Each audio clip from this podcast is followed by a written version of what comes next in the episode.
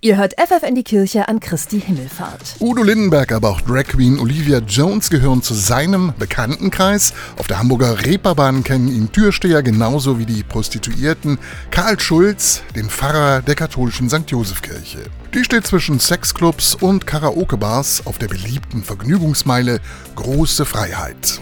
Seit 2010 ist Karl Schulz der Pfarrer von St. Pauli und ganz bewusst öffnet er samstags ab 21 Uhr die Kirchentüren. Auf Besucher muss er dann nicht lange warten. Die allermeisten Kiezgänger gehen ja in den Abend, um Party zu machen und sind dann sehr überrascht, wenn sie plötzlich vor einer Kirche stehen, die sie an dieser Stelle nicht erwartet haben. Und wenn dann noch die Kirche offen ist, dann kommen viele Leute rein. Der Kontakt zum Menschen ist dem Kiezpfarrer wichtig, nicht nur in der St. Joseph-Kirche, sondern auch in der Kneipe Sünde, in der jeder, der will, mit ihm einmal pro Woche ungezwungen über Gott und die Welt sprechen kann. Es dauert nicht lange, dann kommen äh, Menschen, setzen sich zu mir und wir kommen in ein Gespräch und oft haben die Gespräche eine ungeahnte Tiefe. Dann kommt natürlich auch zur Sprache, was die Menschen auf der Reeperbahn hinter den glitzernden Fassaden bewegt. Dass verdeckte und offene Gewalt da ist, dass viele doch auch wissen, was Not ist soziale Not, äh, materielle Not, aber